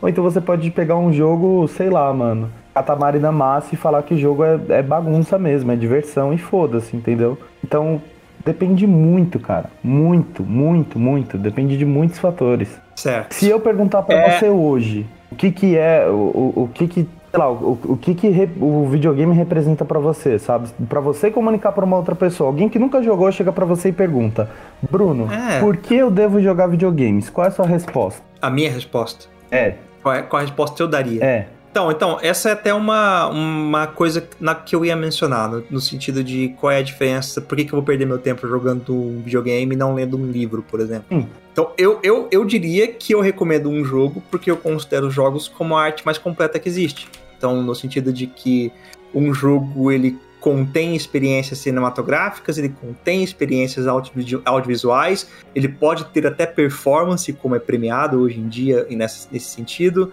ele pode ter pictografias, ele pode ter, enfim, ele abarca todas as outras artes nele, plus interatividade, que é uma coisa que as outras artes não têm. Então, assim, fora do sentido gamificado da coisa, né? Um teatro pode ter interatividade com uma plateia, mas ainda assim a plateia é apenas um adendo, né, à, à apresentação. É, a performance não é em um- si não muda. É, a performance em Certo. si não vai mudar. Então, eu, eu recomendaria sim, eu recomendaria a, um jogo como a chance de experimentar uma arte completa. E é claro, diante de tudo isso, dito tudo isso que eu disse, ele também abarca todas as dificuldades e exigências que as outras artes têm. Paciência, porque a peça do teatro nem sempre tem o ritmo que você gostaria que ela tivesse. O filme, às vezes, é mais moroso em determinadas partes e mais dificultoso para digerir em determinadas partes do que nas outras. A música nem sempre é tão animada quanto você gosta que ela seja, ou às vezes é muito mais animada do que o teu gosto é, suporta. Então, da mesmo sentido de que ele vai te trazer uma forte carga é, é, sinestésica, uma forte carga catártica, ele também tem muitas exigências. Uhum. Ele também é quase um, um, em determinados momentos, um trabalho de período integral. Uhum. Assim, você tem que se debruçar sim, sim. sobre ele para poder experimentar tudo aquilo que ele traz para você. Então, e aí isso é foda, entendeu? Porque, por exemplo, para você indicar uma música para alguém, já é importante você entender o contexto. Mas aí a música é isso, entendeu? Tipo, você sabe Com que certeza. a obra é aquilo do início e é passivo, fim. né? É passivo, 100%. Então, assim, eu sei que o Rafael gosta de new metal. Então, tipo, eu vou passar. em 2022?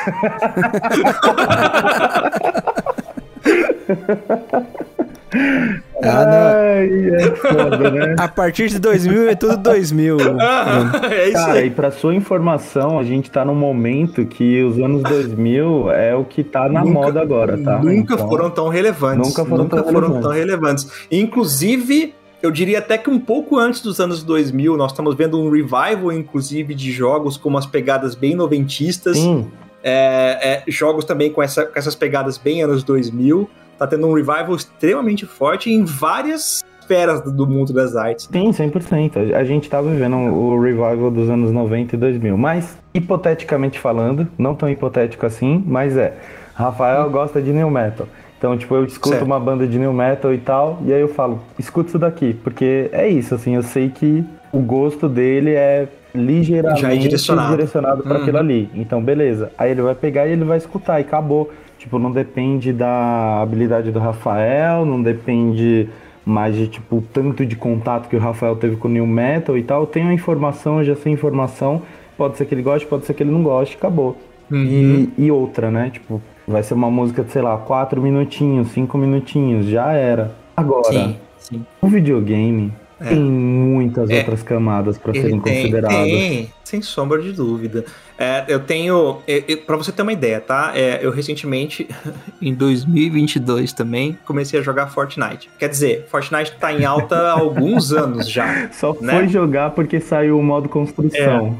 Exatamente, porque aquela merda daquele modo saiu, velho o modo de construção diminui o handicap do jogo e eu amo esse jogo agora. Mas não é nem esse meu ponto. Meu ponto é, tem um colega que ele tava jogando PUBG, né? Sim. E assim, nem muito. Ele, ele comprou PUBG na, no auge e ele ainda uhum. jogava. De vez em quando ele entrava lá, quando os hackers davam uma sossegada e jogava uma partida. Recomendei o Fortnite para ele e ele foi jogar. Só que daí ele falou: Não, simplesmente é impossível para mim. Ele falou: é, Se o jogo não tiver a, a, pegada realista, eu não consigo. Então ele vê aqueles gráficos cartunescos e ele olha pro lado e tem o Spider-Man e o Batman correndo para atirar nele, ele já fala: Não, não é para mim. Eu não, não curto esse tipo de coisa. Eu curto coisas com o pé um pouco mais no chão. Eu não quero ver o meu personagem caindo de uma fenda espaço-temporal no céu. Eu quero ver o meu personagem caindo de um avião, de paraquedas, e ao invés dele dele precisar tomar uma poção para ficar com escudo, eu quero ver ele vestindo um colete à prova de balas. Hum. Então, a, a para ele a subjetividade funciona de uma forma diferente. Ele gosta da subjetividade dele mais objetiva, vamos dizer assim. Hum. Então, isso precisa ser levado em consideração. Uhum. Mas aí uma coisa que eu quero que eu quero trazer à tona aqui dessa discussão, pegando carona disso. Eu acho que o que a gente está falando aqui agora, e me corrijam se eu, se eu estiver me excedendo, ou me complementem se eu hum. estiver faltando com a verdade, é que jogos exigem um senso de comunidade e parceria muito grande. Porque eu não sei, é, pelo que o Cícero falou e pelo que você falou, Rafa, ah. uma coisa que eu notei na fala de vocês é a gente aparentemente precisa conhecer bem as pessoas para recomendar um jogo para elas. Assim, a gente precisa ter um parâmetro bem estabelecido do gosto de uma pessoa para ter a certeza de que nós estamos recomendando uma coisa queira aprender aquela pessoa e talvez tornar ela um pouco mais fixa no mundo dos jogos. Não sei se vocês entenderam. Entendi. Sim, é que, tipo. Mas eu não sei se eu, eu, eu concordo entendo isso. também. É, eu acho que não é pra tanto, É. sabe? É, primeiro que assim, a nossa ideia de, ah, é legal conhecer ela, é que é pra indicar algo que faça sentido pra ela, Isso. sabe? Mais do que É porque ir não muito existe uma, além. É porque não existe uma coisa universal. Mas sabe como, como, por exemplo. Eu vou usar um exemplo aqui agora, tá? Casablanca, tá? Casablanca, um puto de um filme, Hum. é eleito por muitos, dos, por muitos dos principais críticos do mundo como o melhor roteiro da história do cinema, Hum.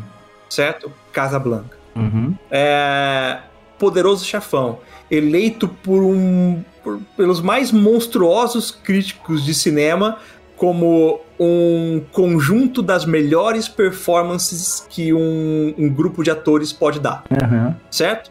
Existe essa ideia universal de, de filmes, e existe essa ideia universal de, de músicas, existe essa ideia universal de grandes clássicos, certo? Mas o que nós estamos conversando aqui agora é que, assim, da mesma forma como uma pessoa pode sentar, assistir o Poderoso Chefão, mas a referência dela são filmes do Adam Sandler, ela vai. Ela vai dizer. Ou, ou melhor, a referência dela é nenhum filme. Ela vai chegar ao final do filme e ela vai falar, ok, foram duas horas, eu assisti o filme, né? Sim. Ou eu- eu assisti uma hora do filme hoje, 30 minutos do filme amanhã, mais 30 minutos do filme no outro dia, terminei o filme. É. Ok, tranquilo. Mas essa universalidade não vai se aplicar a um jogo. Então, por exemplo, uma pessoa que nunca assistiu a um filme, que é muito difícil, né? Convenhamos. Muito mais Uhum. difícil do que uma pessoa que nunca jogou um videogame. Mas uma pessoa que nunca assistiu um filme, eu recomendo o Poderoso Chefão, é sentar e assistir. Sim. Mas eu não tenho essa universalidade de falar Doom é um clássico da história dos Mas jogos. aí é meio foda também você colocar esse negócio de universalidade, porque, por exemplo, todos esses exemplos que você deu é pra quem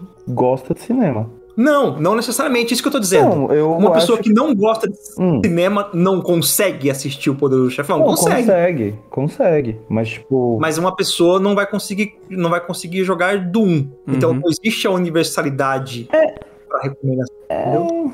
Não sei, Bruno. É porque É, é que é, mais, é uma linguagem mais acessível, É, né? Tipo, não, isso sem dúvidas, mas assim, é, você tá falando de tipo, a pessoa consegue no sentido dela ser passiva, mas pode ser que ela não consiga. Pode ser que o filme seja tão chato pra ela, que uma pessoa que cresceu Pode. vendo só Marvel. Aí começa Pode. a ver o Poderoso Chefão, que são três horas de filme, e ela larga nos 30 primeiros minutos e não volta mais, entendeu? É tranquilo. Não, isso, como se isso é- Marvel não fosse três horas, né? Não, é, eu entendi, eu entendi isso. Caralho, é verdade, né, Rafa? Não, Agora todo pega- filme da Marvel tem três horas. Pega, um, pega, um, pega uma última temporada de Stranger Things com episódios de É. duas horas e meia. Sim. Um episódio. Então, assim. É, então, assim, é, mas, mas não é esse o meu ponto, Cícero. Meu ponto é assim: por uma pessoa que você não reconhece, você, você recomenda uma- um filme pra ela, é, e ela tem mais chances de assistir aquele filme do que uma pessoa que você não reconhece, não conhece e você recomenda um jogo, Jogar aquele jogo. ela terminar aquele jogo, É que, entendeu? ó, eu, assim, agora pegando mais universal. Hipotético, é, a pessoa nunca jogou e tudo mais, vou fazer indicação. Eu jamais faria uma indicação única, eu faria um manualzinho de tipo 101 dos videogames, sabe? Tipo, escolher alguns jogos é, que cada um ataca em, uma coisa assim, sei lá, puta, esse jogo é mais simples, então vai ser mais fácil pra pessoa, vai ter uma- umas experiências mais, mais divertidas. Esse daqui é mais senso de comunidade, esse daqui é mais não sei o quê. Então, tipo, alguns jogos, e eu, tipo, daria um disclaimer de cada um desses jogos do porquê que a pessoa deveria jogar isso. Quase o Certo. que deveria. Sabe aquele livro que tem de mil e um jogos pra você jogar antes de morrer? Quase Certo. que essa porra desse, desse livro deveria ter feito. Ele não fez. Mas é isso. Uhum. Tipo, um- uma listinha dos jogos e o que, o que as, as pessoas Basicamente, se você gosta disso, jogue isso. É, ou então, tipo, se você não gosta de nada, tipo, você tá começando nos videogames, é, por que que videogame é legal? Tá aqui alguns exemplos de por que que videogames podem ser legais, experimenta isso e tal. E aí eu colocaria uma caralhada de jogo que atacasse em, em coisas diferentes. Então, eu ia colocar, sei lá, é, Wii Sports, porque você tem que jogar multiplayer. Porque se você jogar sozinho, provavelmente vai ser um jogo sem graça. Em, em compensação, você precisa conseguir um Wii pra jogar o esportes, né? Vai tomar Ah, sim, mas isso é de né, menos. Bruno? Não, não, eu tô falando sério. É porque Não, todo a, jogo- mas aí todo a jogo vai acessibilidade de da, alguma coisa, né, meu amor? a acessibilidade da plataforma também é algo a ser levado em consideração, né? É, o cara precisa de uma TV pra assistir um filme. Sim, tudo não, tudo não, precisa não. de alguma coisa. Ah, tipo, Não, não, mas uma TV é mais fácil de conseguir do que um Wii. né? Bruno, É, mas. abstrai. É, a gente tá considerando. abstrai. É, a gente tá considerando a possibilidade É. aí que dá. A- abs- Não, eu, Tipo, é que não- eu assistir realmente, um filme é tão fácil. eu realmente é- não posso abstrair. Ah, então eu, vou colocar eu assim, ó, a explico por pessoa quê. foi- Eu explico por quê. Hum. Não, é porque você mencionou aquela hora. Quando eu falei pra você, é, você joga no WASD Uhum. do, seu- do, do teclado. Você falou assim: não, não, até menos. A pessoa pode jogar num joystick. É, sim. O que exige um console pra pessoa que ela compre um, um, um joystick, se ela só tiver o computador. Entendeu? Uhum. Então, isso também é uma coisa a ser levada em consideração. Não só o- os comandos do game, mas o hardware que ela vai ter que usar Ah, para sim, executar agora eu entendi seu ponto. Tipo, jogar Aham. o esportes, pelo amor de Deus, joga no Wii e não no, no- emulador do PC, com certeza. Porque aí vai Isso, ficar aham. ridículo, realmente. Sim, aham. Não, é- não, não existe. É, não, aí, Aham. aí é impossível. Tipo, simplesmente impossível, muito chato. Mas é, é, assim, eu, eu faria isso, então, tipo, puta, é, joga Wii Sports porque é isso, tipo, tem um, um jogo com que é divertido de jogar com os amigos, não sei o que lá. Joga um Terraria, porque, tipo, é um jogo que Uhum. respeita o seu ritmo e tal, você vai aprendendo as coisas muito aos poucos e tal. Joga Mario, pelo menos até o mundo tal, pra você conseguir entender, ter mais familiaridade com os jogos, não sei o que, não sei o que lá. E aí depois alguns 3D, assim, que, que tivesse mais essa coisa de navegar entre o mundo. Então eu faria uma lista de coisas para que a pessoa, tipo, experimentasse na ordem que ela quisesse, como ela quisesse, e é isso. Mas aí, uma, assim, pra mim, fator determinante pra uma pessoa que nunca jogou é, é muito importante que ela tenha uma pessoa com ela pra poder acompanhar ela jogando. Independente de qual seja o Então jogo. tá. Então a gente concorda ainda com o senso de comunidade. Sim. Porque É, então, porque é aquilo que a gente falou do, do cara lá mostrando pra mulher dele como é que joga. A, a- pra gente é tudo tão intuitivo, mas pra uma pessoa que não sabe jogar, nada faz sentido, mano. É. Uhum. Tipo, aparece lá, aperte L3. Mas existe uma outra coisa, inclusive, que assim, é, a gente tá falando de pessoas no sentido de ter uma pessoa com ela para orientações. Mas tem até uma coisa interessante do tipo, duas pessoas que têm um conhecimento rudimentar a respeito de jogos têm mais chances de ter sucesso, né? Porque Sim. às vezes o que uma pessoa está fazendo, a outra tem um insight. super. Aham. Então, é, é, um jogo single player se torna cooperativo é, sem Então, querer. às vezes a gente reclama que tem tutorial demais, né? Mas pra quem não joga é sempre tutorial de menos, né? Tipo, quase Sim. impossível um jogo que fala aperte W pra andar pra frente. Sim, É, é, bem não. raro, assim. Daí, mas às vezes tem os tutoriais que é nesse nível, né? É. De, tipo, olhe ao redor mexendo o seu E mouse. aí quando tem a gente reclama, né? É. É, mas é aquilo que a gente falou, né? Às vezes o W por si só não é suficiente, porque a pessoa vai andar pra frente, mas aí ela vai precisar saber que ela também consegue usar o W em combinação com o D pra né, andar na diagonal. Ela Uhum. vai ter que saber que ela apertando W e D e mexendo o mouse pra cima, ela vai olhar na diagonal da direita. Sim. É, então, Então- é, é, é assim, é muito complicado mesmo. Assim, tipo, vendo a pessoa jogar pela primeira vez que esse, esse canal desse cara faz isso muito bem, você percebe coisa que você nunca imaginou que tipo, alguma pessoa pode achar isso, sabe? Sim. Sim. Tipo, teve um caso muito específico que eu achei. Teve dois casos específicos que eu achei interessante. Um é do Celeste, que no tutorial, né, na hora que você vai cair num buraco, aparece o tutorial falando, ó, se você segurar a diagonal pra direita pra cima, né, tipo, diagonal, e apertar X, ela dá o dash. Aí, beleza, a menina ap- aprendeu que dá o dash. Só que daí pra frente ela só deu dash nessa diagonal. E o jogo exige que você dê dash pra todas as posições possíveis, pra cima, pra baixo, Exato. o que for.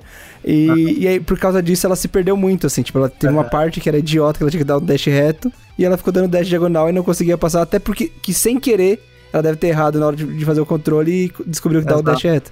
Uhum. E, E- tem, essas, e e tem essas, essas coisinhas um pouco mais minuciosas É, que você então. próprio mencionou. Você não lembrava qual que era a disposição do botão no controle do Nintendo pra correr, porque os Uhum. controles são uma bagunça, né? É. E eles são mesmo, né? Às vezes você pega o controle do Xbox, você olha lá, o X tá na esquerda, o, A, o, o B tá na direita, beleza. Aí você compra um controle desses na rodoviária, que você olha, tá tudo torto, nem é XY BA é, é ou o controle do PlayStation, né? Que são símbolos, é, essas criptografias que para nós são comuns, né? E também... É, então, eu, eu me confundo muito mesmo. Assim, às vezes eu tô com algum amigo em casa jogando, falo, ah, aperta X, pensando no controle do PlayStation. Uhum. Aí os meus controles aqui são de Xbox. Aí a pessoa aperta X, que seria o quadrado. O quadrado, aham. Aí foda-se, sabe? É, realmente os controles são, são, são confusos, principalmente o X, né? Não, é, é isso que eu falei. Toda vez que eu vou jogar no Switch, eu tenho que reaprender a jogar. É impressionante. Exato. O hardware, o hardware faz diferença. O hardware faz diferença. A experiência de uma pessoa jogando o mesmo jogo em hardwares diferentes também pode interferir. Né? Às vezes, para ela, como você mencionou, o Wii às vezes usar um controle de movimento talvez seja infinitamente mais fácil Sim. do que pegar o Pro Controller do Switch e tentar fazer algum movimento nele. Sim. Mas é isso, assim, eu acho que faz muita diferença conhecer a pessoa e faz muita diferença também, tipo, ter, ter uma pessoa para apoiar, assim, a jogar. Eu, no meu antigo relacionamento, a minha ex, ela queria aprender a jogar e tal, e eu comecei a passar uns jogos simples, assim, para ela, tipo, pegar, se engajar, ir jogando, não sei o quê. E uhum. é isso, assim. Aí uma coisa que aconteceu é, ela tinha muita dificuldade em andar por espaço tridimensional. Então, assim, tipo, os jogos 2D, jogou, adorou, maravilhoso. Tipo, acho que Children, Children of Light, é Children of Light, aquele, é, aquele RPG bonitinho? É Sim, of Light. Children of Light, então, Dos jogos, assim, que ela jogou primeiro, ela adorou, adorou, achou maravilhoso e tal. Mas queria jogar uns outros jogos que exigiam esse negócio de navegar em espaço 3D. E eu lembro que pra. Tipo, como ela queria muito jogar outros jogos de, nesse negócio, eu fui completamente contra-intuitivo, mas eu sabia que ia dar certo, assim, eu, conhecendo a pessoa, eu sabia que depois de um certo sofrimento ia dar certo. Eu não peguei What Remains of Edith Finch, eu não peguei nada desses jogos de narrativa e tal, para ensinar ela a navegar em espaços 3D. Eu coloquei ela para jogar Black, porque, cara. Meu Deus, inferno. Horrível, né? Mas é porque assim, qual que é o uhum, lance do Black? É rápido a mexer ali. Você tem que aprender rápido a ter reflexo e tal. E, mano, depois que você passa uma fase do Black, a primeira, foi muito sofrido, foi muito foda. Mas assim, é possível, sabe? Tipo, daqui pra frente, pelo menos para andar em qualquer espaço 3D, você vai conseguir andar. Porque se você conseguiu fazer tudo isso daqui em. É, sei lá, meio, meio que com um reflexo mais rápido e tudo mais, os outros jogos começam a ficar mais simples. E aí Sim. eu, tipo, é. cada vez que ela jogava, eu pegava e explicava para ela, explicava onde que estavam as pessoas para ela não ter essas partes de aprendizado. Tipo, você não tem que aprender sobre o level, você só tem que aprender a andar e atirar rápido. É isso. É. E acabou que ela ficou, tipo, apaixonada pelo Black, é um dos jogos de, de FPS que ela mais ama. E depois disso é. ficou muito mais simples jogar qualquer jogo Eu, 3D. Inclusive ele tá falando de ex, e essa ex em questão quase jogou mais Left 4 Dead com a gente do que o Cis. Só Ai, dizendo. Bruno, ah! Tira meu ovo, cara, por favor. Tá, não, mas é, aí. Uma coisa, uma coisa. Aí é fácil, né? Qualquer um jogou mais é, Left 4 Dead que a gente aí é acessível Caralho, pra qualquer pessoa. Ô, Bruno, você voltou pro podcast pra quê mesmo? pra beleza. Tomar no cu. Tá, é. Ó, ó, legal. É. Legal. A gente chegou num ponto do podcast interessante que eu quero trabalhar um pouco mais. Você falou da ESA aí, ótima ponte. É, você já mencionou ela um exemplo. É, eu quero saber se tem mais algum exemplo de alguém para quem você tenha apresentado jogos e tenha sido bem sucedido? Bem sucedido? Hum, não. Não. Mas eu tenho ah, um é. exemplo de mal Mas, assim, sucedido. Mal sucedido você tem. tem. É, aham. Tá. Poxa vida, hein? Acontece. Quem diria, hein? E você, Rafa? Cara, difícil, tô pensando aqui. Não, eu acho que já apresentei para algumas pessoas, assim, mas foi bem, tipo, não é pessoa que não sabia nada, entendeu? Pessoa que tinha algum conhecimento e eu fui dando umas dicas de coisa para continuar, assim. Acho que do zero, acho que não apresentei para ninguém, não. É, Cícero, hum. no caso dos seus mal-sucedidos, o que houve? Dos. Por que você colocou no plural? Se liga, cara. Não, não, é que eu não sei quantos, eu tô... Tá supondo que eu não sei ensinar, é isso que você tá supondo, tô zoando. É, não, era uma era uma moça que cuidava de mim da escola. E aí ela era muito amiga da minha mãe. Só que, tipo, já era mais velha e tal. Tinha seus 40 e poucos anos. Então, e aí é uma pessoa zero contato com videogame. E eu era uma criança, eu tinha meus 12, 13 anos, estourando, assim, tipo, talvez até menos de 12 anos. E é, ela me viu jogando videogame, eu, tipo, tava muito empolgado, muito, é, muito focado ali no videogame. Ela perguntou por que, que eu gostava tanto. Eu falei na época as coisas que eu gostava e falei, ah, experimenta aqui. E aí eu fui explicando para ela como que funcionavam as coisas. Só que, cara, foi muito difícil, assim. Porque, por exemplo, eu falava aperta X pra pular. Eu jogava no Playstation na época. Aperta X pra pular. Certo. Cada vez que ela ia jogar, ela tinha que olhar o controle. Então, assim, tipo, ela já Uhum. fez o comando mais de uma vez, mas todas as vezes ela esquecia. Certo. É, normal. Super. E aí, assim, e, e, cara, não foi, tipo, ela não ficou o dia inteiro jogando e tal. Era pra ser uma coisa rápida, dela pegar, tentar, jogar um pouquinho e ver. E aí foi isso, tipo, ela morreu, morreu, morreu, morreu, morreu, morreu. E Legal. acabou, entendeu? Então, assim, aí tem isso também, por isso que eu falo, é, ter o lance da dedicação é uma coisa que conta bastante. Porque, por exemplo, se você for jogar casualmente, puta, foi na casa de um amigo meu, nunca joguei videogame, vou saber qual que, é, qual que é desses joguinhos aí. Cara, não vai funcionar. Muito difícil, No assim. começo, no começo dos anos 2000, tinha uma menina na escola que eu gostava demais. E, assim, a cada férias de julho, na escola abria pra molecada fazer o que bem entendesse. Assim, a, a molecada organizava as próprias gincanas, vamos dizer assim, de pré-férias de meio de ano. E volta e meia alguém levava o videogame pra, pra escola, porque era permitido nessa época, então a gente fazia rodinhas de videogame. Tinha essa menina que eu era louco por ela. E aí... Eu também seria se ela tem videogame. É. e não, não. É, não, era, não era dela o videogame. Esse, esse, é o, esse é o meu ponto. Ai, Ah, que pena. Eu, eu sempre gostei. Eu Pensei sempre, que era a menina perfeita. eu sempre gostei. Uma menina e que joga videogame. Ah, Caramba, elas existem. é, elas existem, elas andam entre nós. Elas andam entre nós. Tentei falar com a voz mais. Ah, ah, e é- ou uma voz assim, né? Elas andam entre nós. Ah, ah, mas então, o, o ponto é assim: é Samurai Showdown, tá? Eu amo esse jogo. Jogo de luta, eu Foda. sou alucinado por ele. E assim, sabe como tem aquelas. aquelas. aquelas cenas clichêzonas do cara ensinando a menina a jogar sinuca, que ele chega por trás dela, segura o taco com ela, daí rola todo aquele clima e tal. Ah, tá. É, eu, eu era mais ou menos a mesma coisa com o controle, assim, segurando o controle, né? E do tipo, aqui você aperta, aqui você faz isso, aqui você faz aquilo, aí aqui você faz o golpe e tal, ensinando a menina a jogar. Certo. E, enfim, nesse mesma, nessa mesma gincana eu descobri que a menina tinha um namorado, né? E assim, que estudava na escola, era mais velho, e ele foi pra gincana jogar o jogo do, do Samurai Showdown. E assim, aleatoriamente, ocasionalmente, calhou de que eu joguei uma partida contra ele, né? Uhum. E assim, eu falei, eu tinha acabado de ensinar pra ela jogar o jogo. Eu falei assim, beleza, eu fui um ótimo sensei. Fui jogar contra ele, pisoteei o moleque, assim, estraçalhei ele no chão, lá do alto dos meus 14 Isso é anos. só pra efeito narrativo, né? É, estraçalhei ele, coloquei ele no chão, pisoteei o moleque. Hum. Assim, deve pensar nisso até hoje. Só que essa que é a questão, né? Porque eu, eu fiquei assim, é, muito bem, né? Eu sou foda, ganhei do cara. E do tipo, todo o meu senso de completude foi demolido pelo fato do dela ter chegado pra ele e ter falado: Ah, isso é só jogo, não importa. E é, da ideia do meu coraçãozinho ter sido destruído por, por ter tentado recomendar um jogo pra alguém que depois menosprezou todo meu, todos os meus ensinamentos. Mas assim que é a vida, né?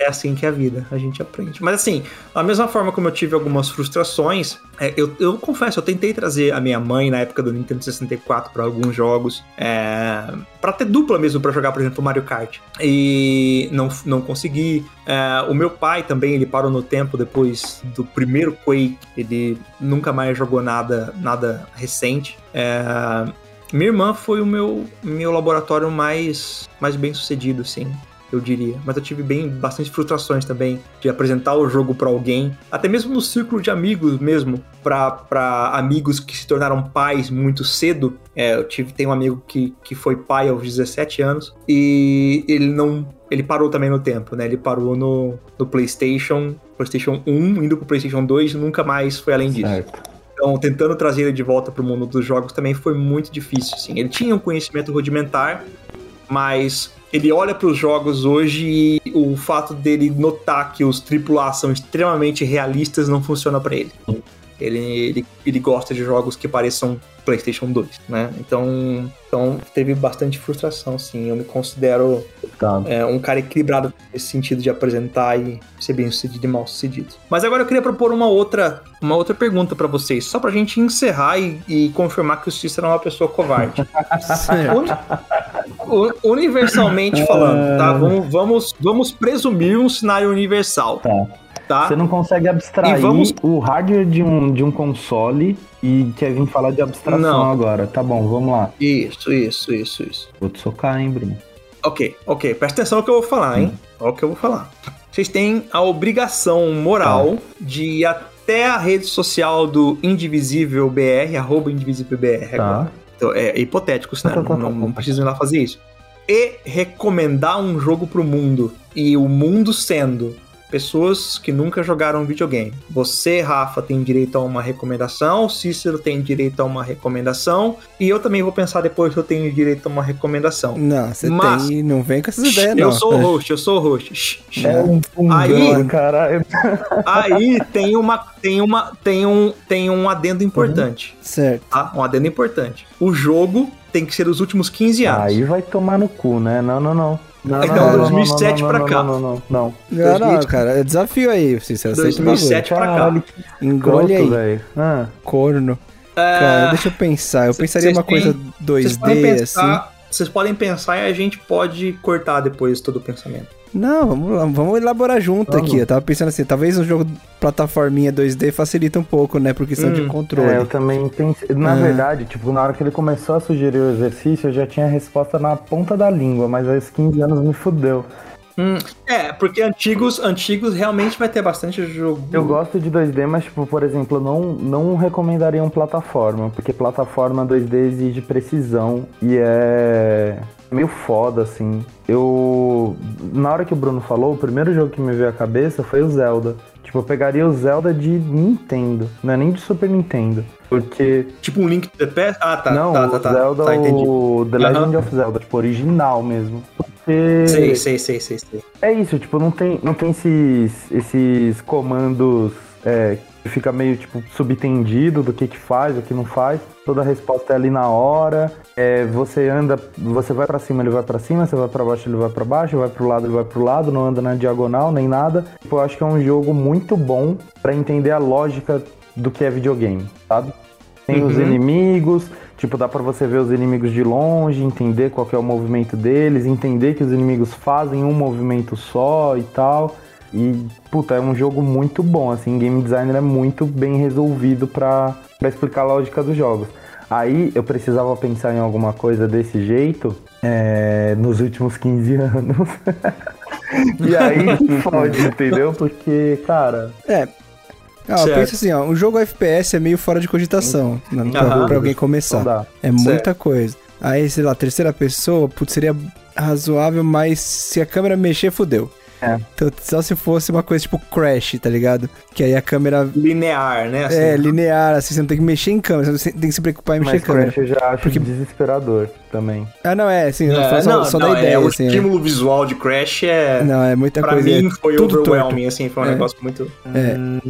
Cara, eu tava pensando aqui em coisas, tipo, sei lá, tipo, Unravel talvez seja um jogo interessante de começar. Muito Uhum. bom. Unravel Mas tem é- co-op também, né? Então, Unravel. mas ele é.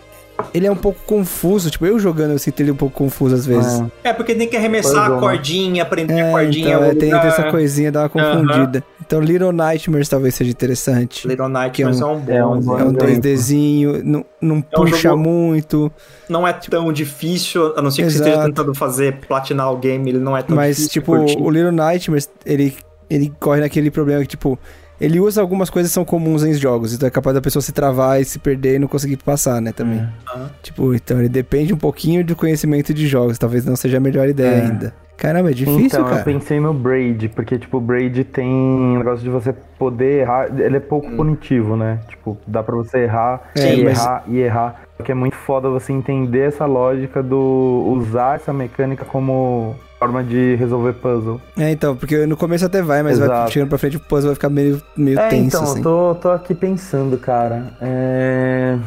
Caralho. É que o World of É, eu acho que assim, dava, um- se bem que o World of Ghoul também é puzzle, né? O foda é isso, tipo, os jogos menos, positi- menos punitivos são geralmente puzzles. Eu não sei há quanto tempo você jogou o World of Goo, mas ele é difícil. Será que o, o Journey dava? É, Journey talvez. Se bem que o Journey é 3D, né? É, que ele tem a câmera, né? A câmera atrapalha um pouco. Tem um pouco a questão da câmera, é.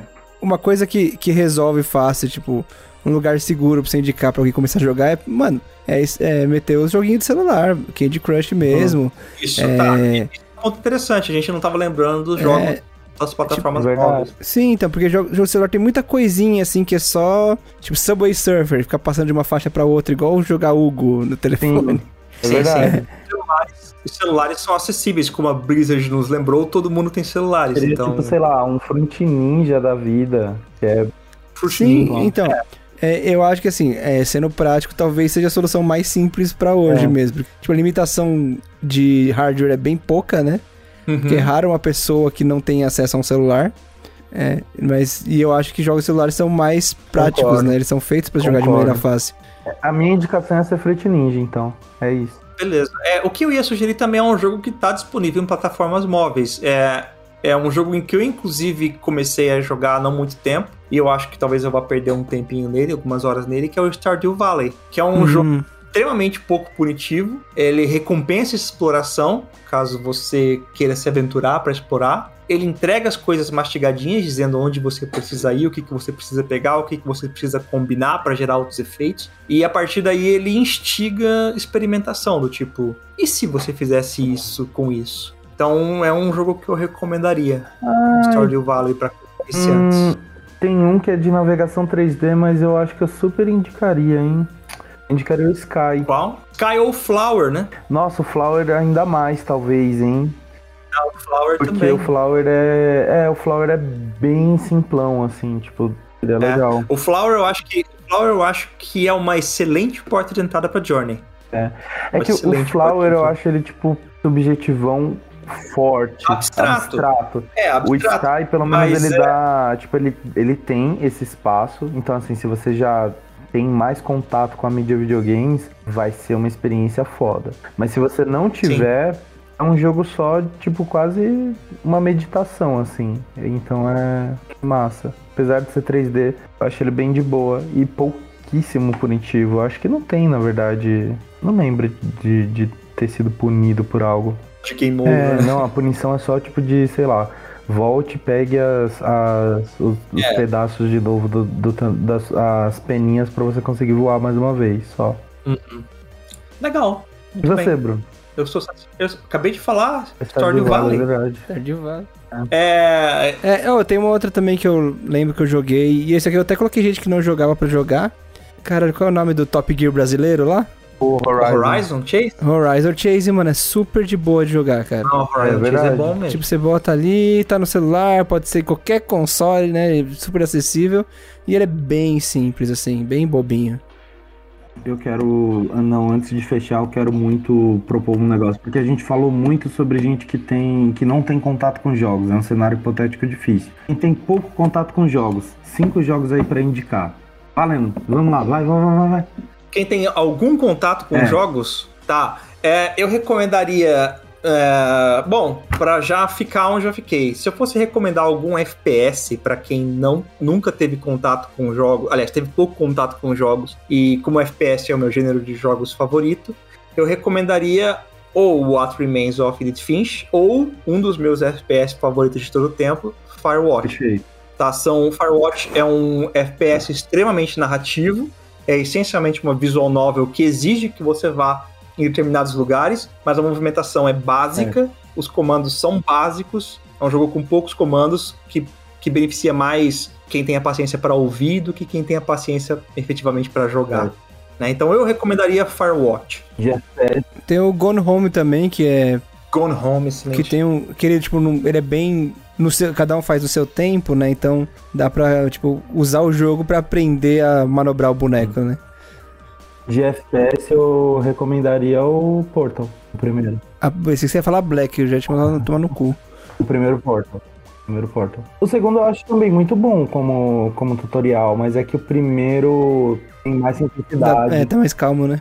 É, o primeiro Hum, é, é. mais, mais básico, eu diria. E o que mais que eu recomendaria para uma pessoa que está chegando nos videogames? Ah, eu recomendo. Saia! Foge!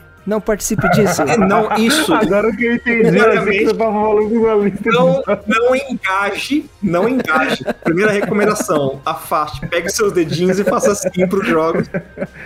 Não, não participe, essa é uma boa dica. Mas sabe, Cícero, o que, que eu recomendaria? Pokémon. Pokémon, cara. Nossa, Pokémon, dava pra, pra gente Qual falar. dos 17 milhões que existe? Não, não, tá é, pode ser um Pokémon, eu, um Pokémon é, isométrico, né? Uhum, eu acho que é uhum. o, primariamente é o que eu recomendaria. Legal. Pokémon. Qualquer, qualquer um dos, dos mais recentes para ter uma certa é, proximidade com os gráficos mais modernos, né? Porque os antigos podem afastar um público mais recente. Mas eu pegaria um Pokémon aí dos últimos 10 Massa. anos. Acho que dá Nossa, eu acho o Pokémon uma, uma indicação excelente, porque ele, tipo, te ensina já a lógica de RPG, e aí funciona tanto pra RPG oriental quanto ocidental. Uhum. Tipo, não é um jogo que, que, sei lá, vai exigir muito do seu tempo e tal. Vai exigir, assim, tipo, no total, né? Mas dá pra você fazer coisas rápidas e tal. Muito bom, é uma indicação excelente. Firewatch é bom. Não, é Firewatch, É. Pokémon é bom. É um, é um jogo bom pra, pra fazer parceria. É, eu, Acho que seria qualquer, Pokémon eu colocaria ao lado do meu, do meu FPS Firewatch, então pra. pra- Muito bom. Eu aí nesse espaço de adventure barra RPG eu pegaria o Zelda, tipo o do, do Super Nintendo mesmo. Por mais que eu saiba que os gráficos podem ser uma barreira ou alguma coisa, eu acho que ainda mais se a pessoa tipo, já tem algum contatozinho com videogame, ia ser massa ela jogar o, o Zelda original pra tipo ver que, mano, o negócio na pureza do, do game design é bom, tá ligado?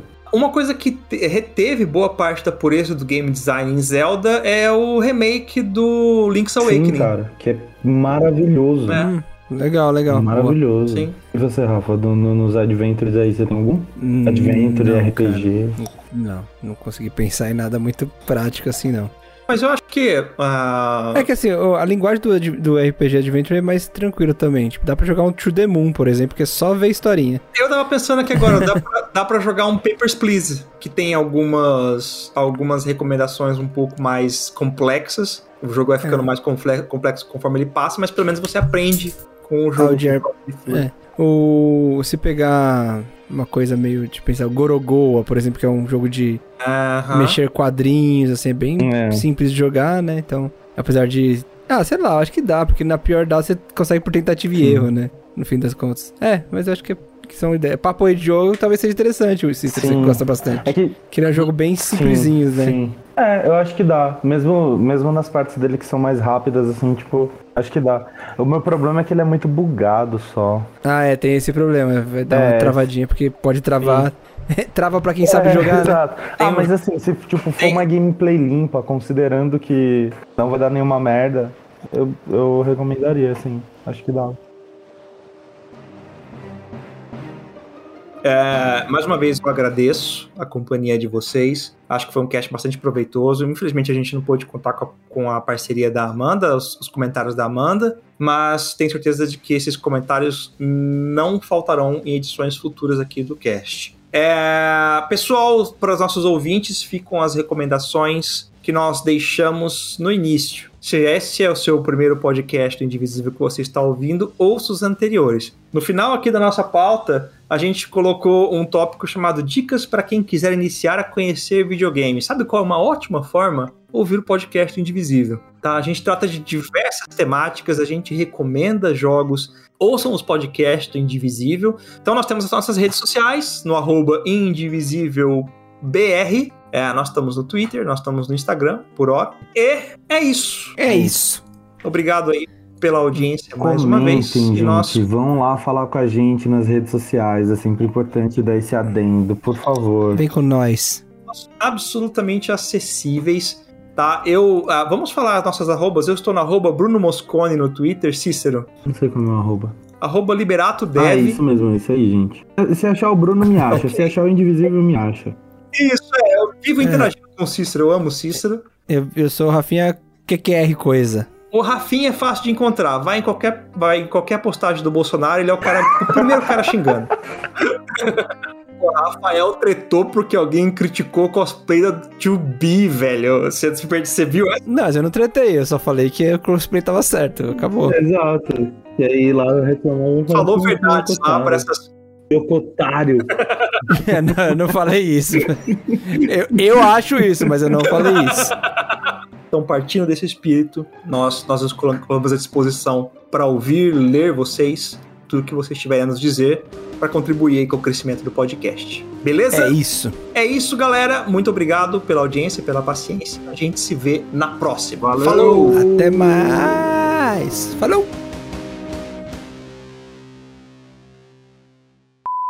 Tem um outro também. é, O Cícero até mencionou Zelda agora há pouco, mas tem um outro é, é, jogo brasileiro que inspirou Zelda chamado. que é muito próximo. Tem uma jogabilidade. Tem uma jogabilidade muito boa. Cara, a Gente, gente eu tá vou falando falar- de, falar- de eu- indicar os jogos falar. tipo, apresentar pras pessoas e tal, apresentar pra ela nunca mais ter contato, A né? gente tá falando de jogos para as pessoas aprenderem e tomarem gosto. Eu desaprendi, eu acredito, a jogar videogame. Comecei a detestar videogame, né? Tipo, a partir de agora eu odeio. Sabe como o God of War salvou videogames pra você, Cícero? Deixa eu descrente. Que loucura, cara. Não, cara. Ô, que Rafa, foda. pelo amor É. de Deus, mano, corta toda essa parte, coitado dos caras.